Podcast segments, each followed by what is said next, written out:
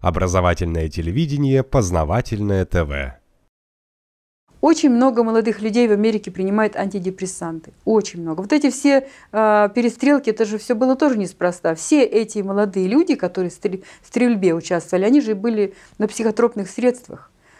Все, это было проведено э, расследование, и все это выложено в интернете на английском языке, что эти все люди принимали антидепрессанты. Подождите, но если они принимали антидепрессанты, они наоборот должны быть спокойнее, Антидеп... по идее. Да, но антидепрессантов есть, э, таких как Прозак и Занакс, у них есть э, побочный эффект. Когда у человека возникает психоз, когда он не может с собой справиться, он выбегает и начинает делать нерациональные действия. И вот это как раз были их нерациональные действия, которые стоили им жизни, в тюрьму они пошли или... Ну, очень много американцев принимают психотропные лекарства с таким побочным эффектом. Да. Я знаю одну цифру. Количество детей в Америке и в Австралии, которое принимает антидепрессантов, каждый год увеличивается в среднем на 13%. Это очень много.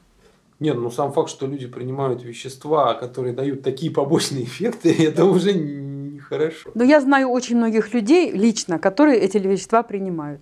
Я знаю, что мои э, какие-то свояченики и дальние родственники, когда идут в, к врачу, к обыкновенному, и говорят, например, что там я плохо сплю. Врач говорит, о, а давайте я вам пропишу антидепрессанты. И просто они их уговаривают, чтобы они их принимали. И они еле-еле от него отнекиваются, что нет, они попробуют так, они будут гулять перед сном, они там будут еще что-то, что-то делать. Я не могу сказать, что я, а я не буду. Ну, э, ну, они могут, конечно, сказать, но врач начинает их там давить, запугивать, э, уговаривать, говорить, что это хорошо, что это не вредно, что... Потому что у врача есть материальная заинтересованность в этом. Какая? Продажа лекарств? Да, конечно. Каждый врач получает процент, очень высокий от продажи лекарств. А, то есть он вот что выписал, потом ему это да, возвращается да, частично. Да. Каждый врач работает на одну из фармацевтических фирм, у них договор – и он получает порядка 30% от э, стоимости проданного лекарства.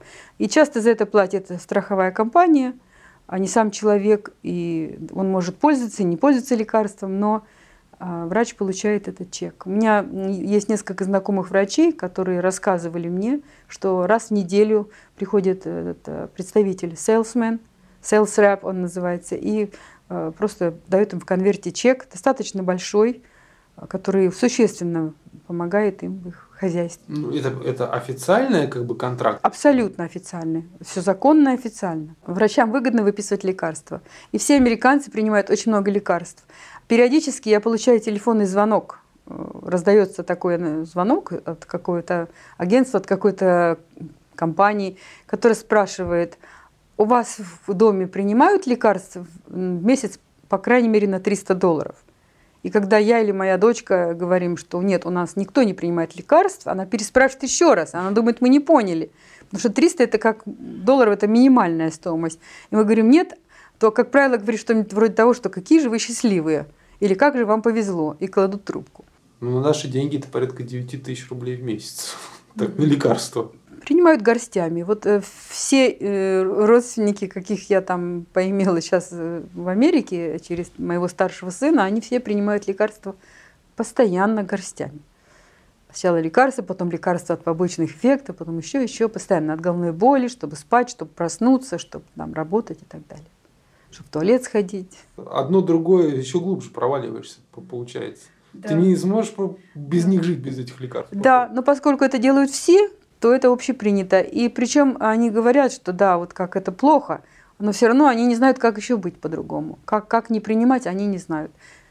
Есть, сейчас вот возникло очень большое э, движение в Америке, особенно на западном побережье, такое здоровое движение, здоровый образ жизни. Сейчас очень многие люди пытаются выкарабкаться из этой ситуации и подключаются к движению сыроедения, вегетарианства, всевозможные духовные такие э, прорывы, йогой занимаются. И эти люди, они начинают по-другому жить, начинают как-то ходить там босиком или что-то, надевать только э, одежду из натуральных